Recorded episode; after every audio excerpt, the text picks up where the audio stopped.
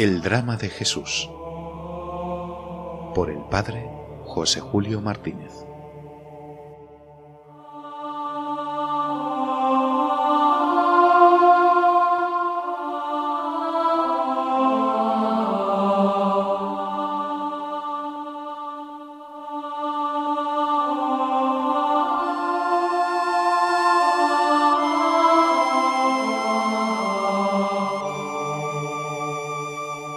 Los amó hasta el extremo.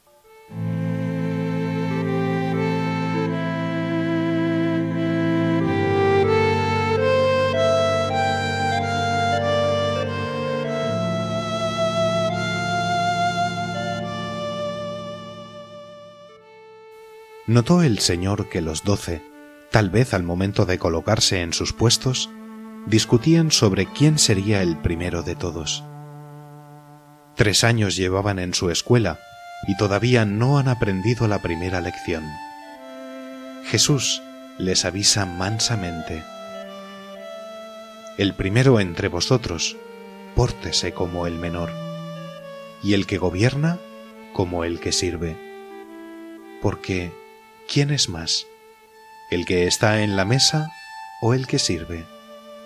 ¿Verdad que el que está a la mesa pues yo estoy en medio de vosotros como el que sirve.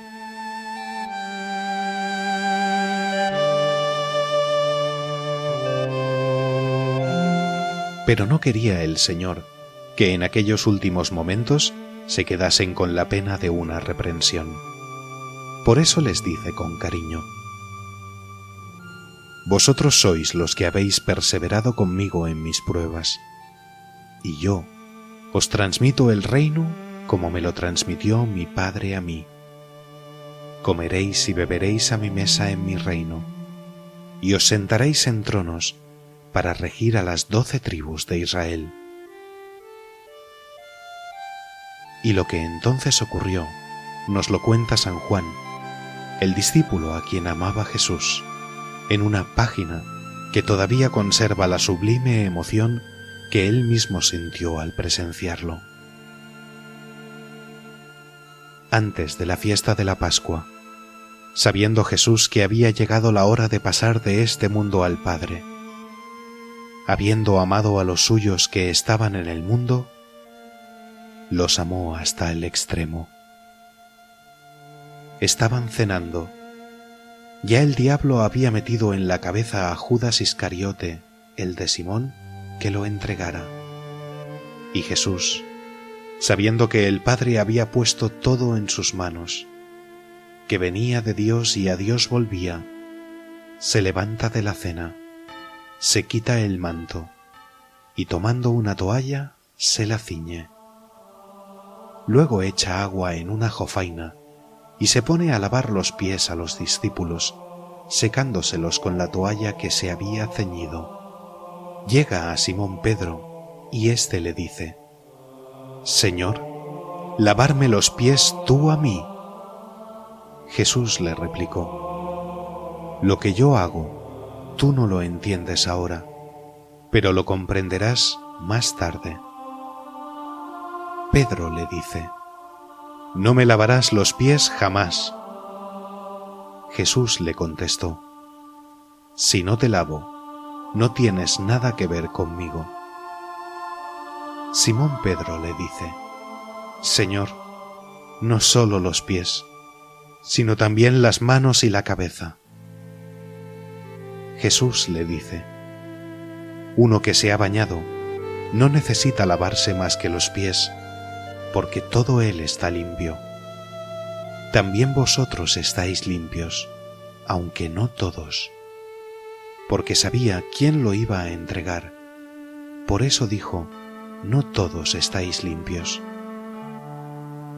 Cuando acabó de lavarles los pies, tomó el manto, se lo puso otra vez y les dijo, ¿comprendéis lo que he hecho con vosotros?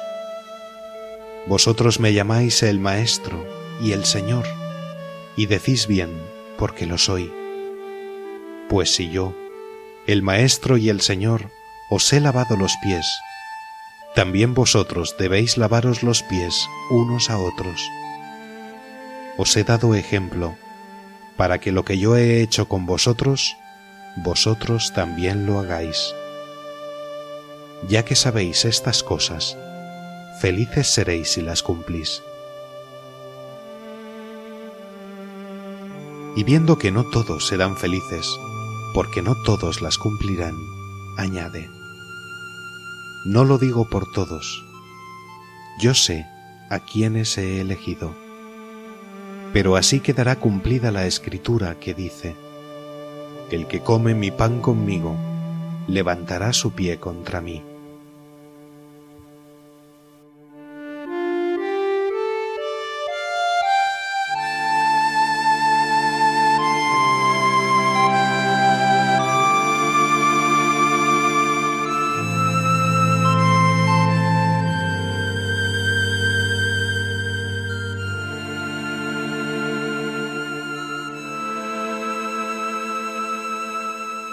Espina en el corazón clavada, siente Jesús la traición de Judas allí presente. Aprovecha los momentos para darle a entender que lo sabe todo y para invitarle a la conversión. Os hablo así ahora, antes de que suceda, para que cuando suceda conozcáis que soy yo misteriosamente pone ante los ojos del ingrato la enormidad del crimen que maquina, añadiendo, Quien recibe al que yo envío, a mí me recibe, y quien me recibe a mí, recibe al que me ha enviado.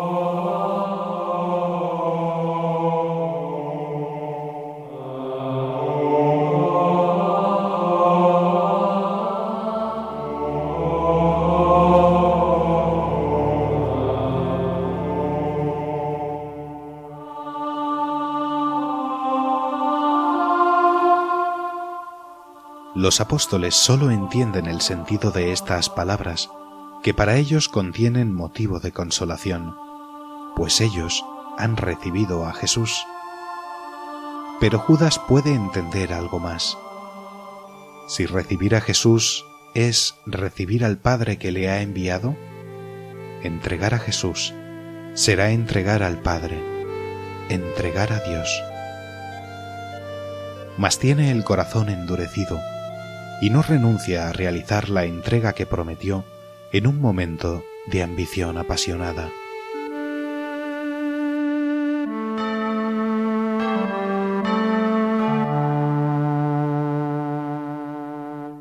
Cómo duele al corazón generoso del Maestro la presencia del traidor.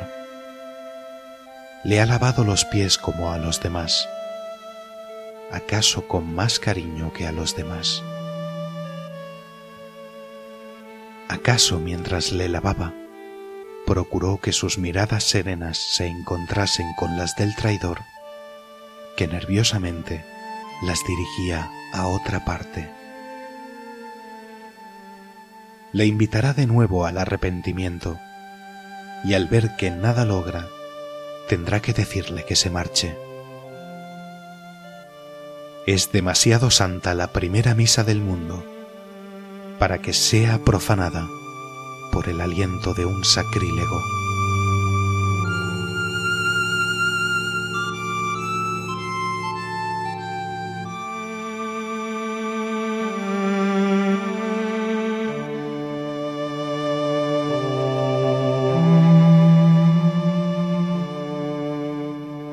Lo que has de hacer, hazlo pronto.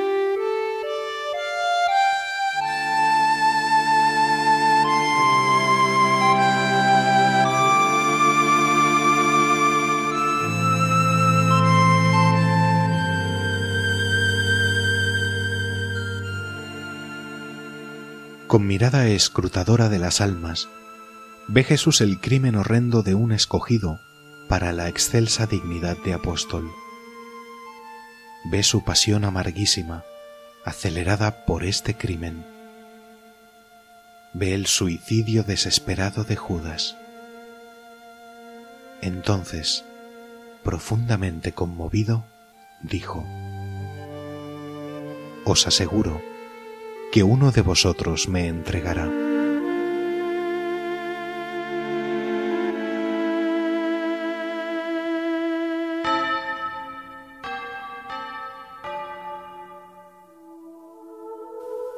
Los once que le abandonarán esta noche en el huerto, pero que jamás hubiesen pensado en venderlo por dinero, se estremecen ante esta noticia. Espantados se miran mutuamente temiendo cada uno encontrar en el rostro del compañero la lividez acusadora del crimen. Su conciencia de nada los remuerde, pero más se fían de las palabras de Jesús. Y al fin pueden hablar. Y uno tras uno, entristeciéndose mucho, porque mucho le aman, le preguntan, Señor, ¿soy acaso yo? ¿Soy yo? A modo de respuesta, Jesús repite la terrible profecía, ponderando toda la maldad encerrada en semejante traición. Uno de vosotros, uno que está conmigo.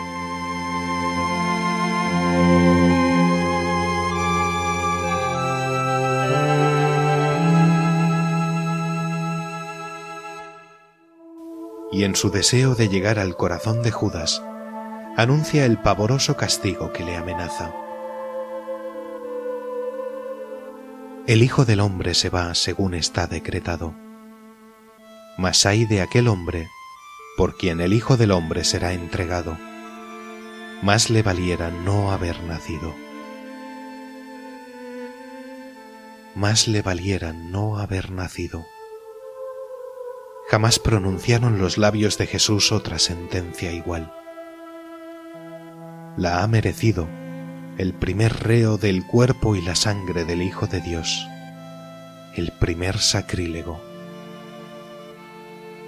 Jesús no quiere descubrirlo ante los demás, quiere llamarle a penitencia, pero el mal discípulo, hipócrita y soberbio, oculta su despecho bajo las apariencias de la sorpresa general y pregunta también, ¿Soy yo acaso, maestro? Yo creo que su respiración estaría en suspenso, aguardando la respuesta. Jesús le dice en voz baja, Tú lo has dicho, tú eres.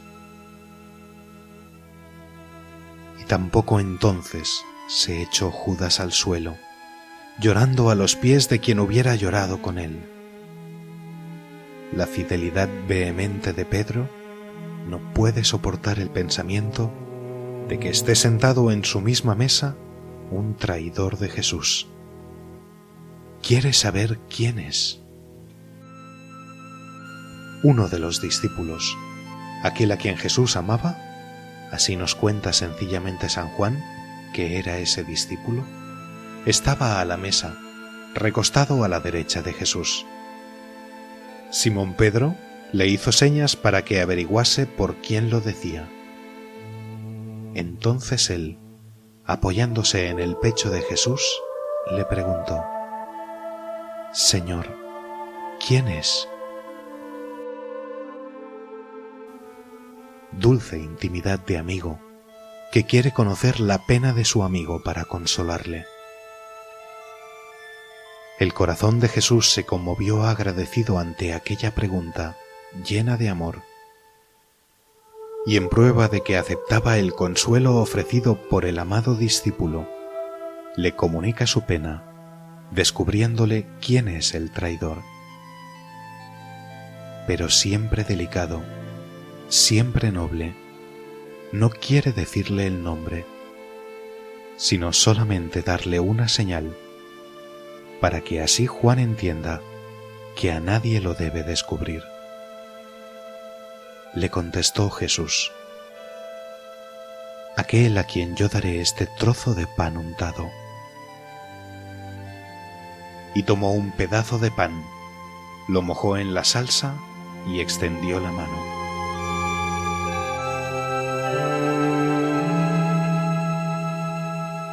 Con qué emoción contenida miraría Juan la mano de Jesús para ver a quién de los doce se acercaba. Y se acercó a Judas, hijo de Simón Iscariote, y le dio el pan. Esto fue para Judas un obsequio, una nueva delicadeza de Jesús. Para Juan fue un descubrimiento aterrador. Tenía al criminal frente a frente. Fijó en él sus ojos doloridos. Y la mirada penetrante del discípulo virgen vio no sé qué en la cara del discípulo perverso. Algún entrecejo de rabia, alguna agitación de espíritu, algún relámpago de infierno, porque setenta años más tarde, cuando ya anciano escribía Juan su Evangelio, se acordaba de aquella cara y estampó esta frase. Tras el bocado, entró en él Satanás.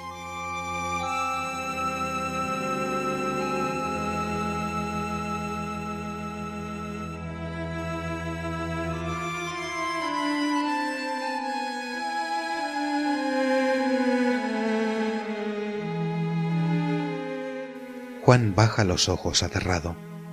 Queda en silencio. Pedro sigue queriendo saber quién es el traidor. Judas se encuentra más intranquilo y más violento a cada instante que pasa. Entonces, al ver Jesús que nada ha conseguido, quiere quedarse solo con los suyos, libre de quien le atormenta con solo estar presente y le dice, Lo que piensas hacer, hazlo pronto. No era empujarlo al crimen, era nueva invitación. Era advertirle que lo sabía todo y que si no quería arrepentirse, debía marcharse de allá. Momento trágico en que Jesús despacha de su compañía al hombre que de ella se hizo indigno.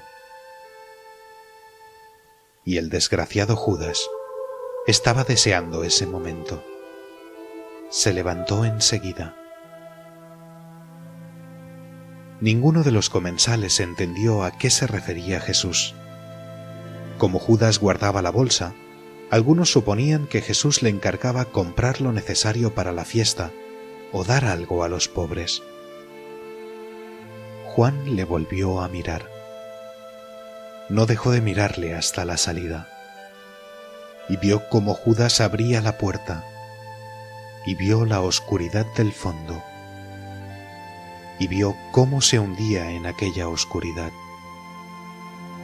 Le impresionó tanto que también lo apuntó en su Evangelio. Judas, después de tomar el pan, salió inmediatamente era de noche. Advertencia misteriosa del discípulo a quien amaba Jesús. Era de noche en el cielo. Era de noche dentro de Judas. Toda el alma de Judas era noche, porque voluntariamente se alejaba del sol y de la vida.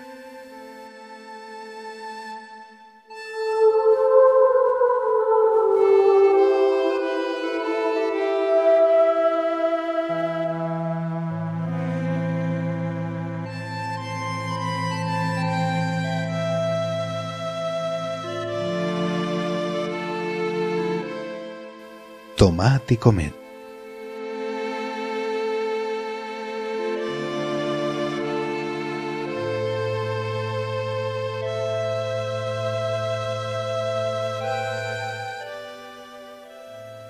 En cuanto Jesús se vio libre de la presencia del traidor, parece que no quiso disimular el descanso que sentía. Ahora es glorificado el Hijo del Hombre, y Dios es glorificado en él. Se lavó las manos, manos honradas de carpintero, manos limpias de sacerdote, manos que bendecían. Tomó una copa de vino ligeramente aguado y la bendijo. Bendito seas, Señor Dios nuestro, que has creado el fruto de la vid, recitaba pausadamente según los ritos de la cena pascual. Bebió un poco y ofreció la copa a Pedro para que circulara por todos, diciéndoles, Tomad esto, repartidlo entre vosotros, porque os digo que no beberé desde ahora del fruto de la vid hasta que venga el reino de Dios. Se colocó el cordero. Venía extendido en dos palos sujetos en forma de cruz. Jesús sabía quién iba a ser mañana el verdadero cordero sacrificado por los pecados del mundo. Lo despedazó con delicadeza, lo bendijo y lo distribuyó entre sus discípulos. Levantó en lo alto la llamada copa de bendición que pasó por los labios de todos. Entonces Jesús, sabiendo que en estos momentos estaba cerrando la alianza antigua pactada entre Dios y los hombres, entona con majestad el jalel, canto de acción de gracias.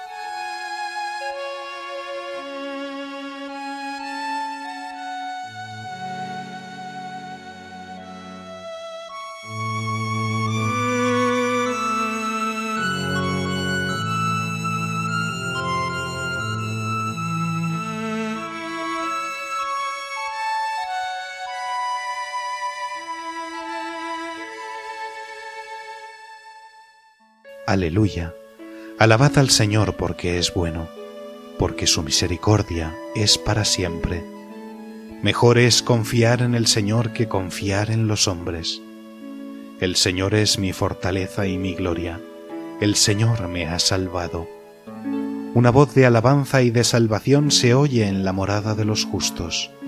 Alabad al Señor porque es bueno, porque su misericordia es para siempre.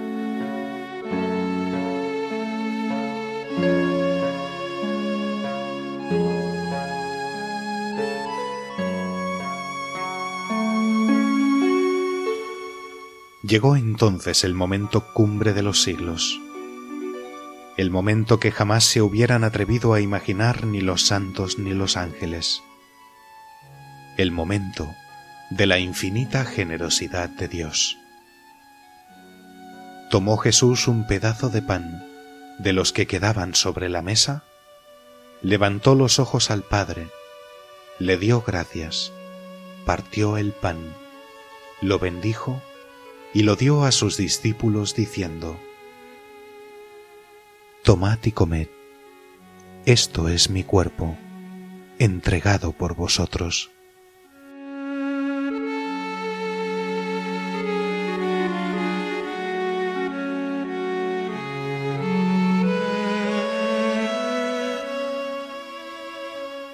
Del mismo modo tomó el cáliz, dio gracias y se lo entregó diciendo, Bebed de él todos, porque esta es mi sangre, sangre de la nueva alianza, que por vosotros y por muchos será derramada para remisión de los pecados.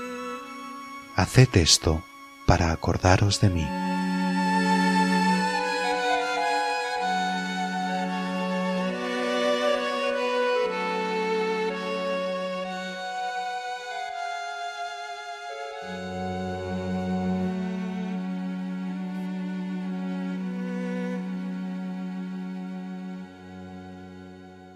Este es mi cuerpo, esta es mi sangre.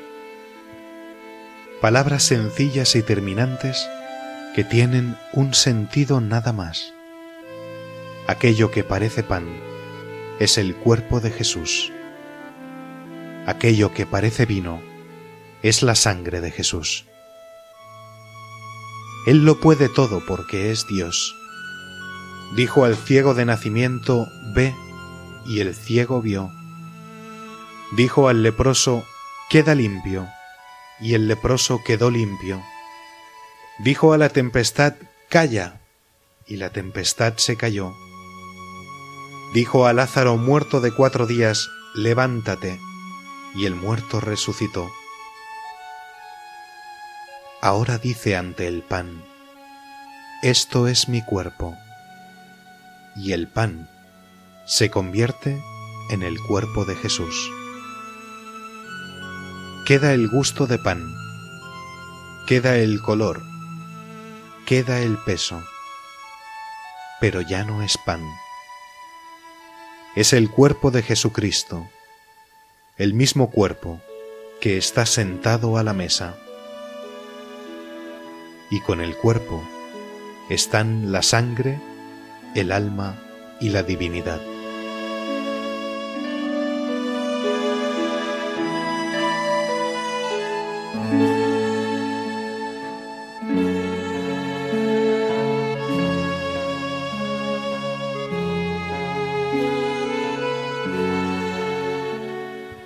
Dice después ante el vino, Esta es mi sangre.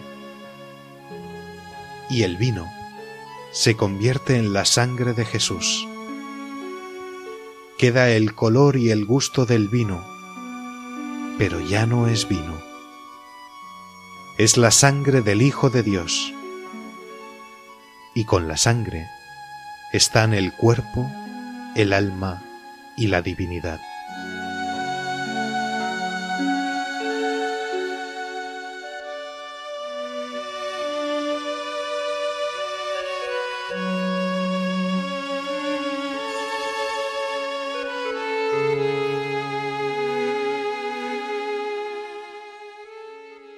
En esta primera consagración y en las consagraciones que se sucederán por los siglos de los siglos, Jesús realiza un prodigio, mejor dicho, una serie de prodigios que sólo Dios puede realizar. Y los once creen sin dudar un momento. Ellos hace un año le habían oído decir, Os daré a comer mi cuerpo, os daré a beber mi sangre creyeron que Jesús cumpliría esta promesa, pero no sabían de qué manera. Y hoy ven que la manera consiste en dar el cuerpo bajo apariencias de pan y dar la sangre bajo apariencias de vino.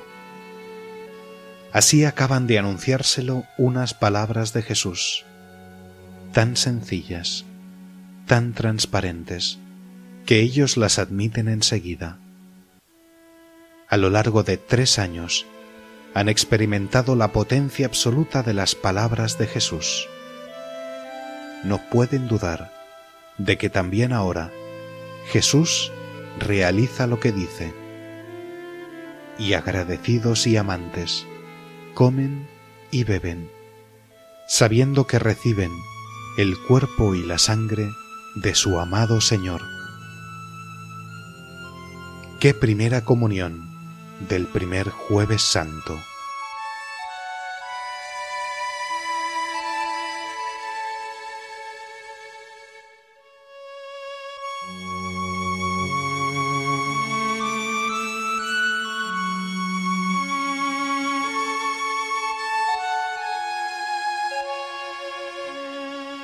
El drama de Jesús por el Padre José Julio Martínez.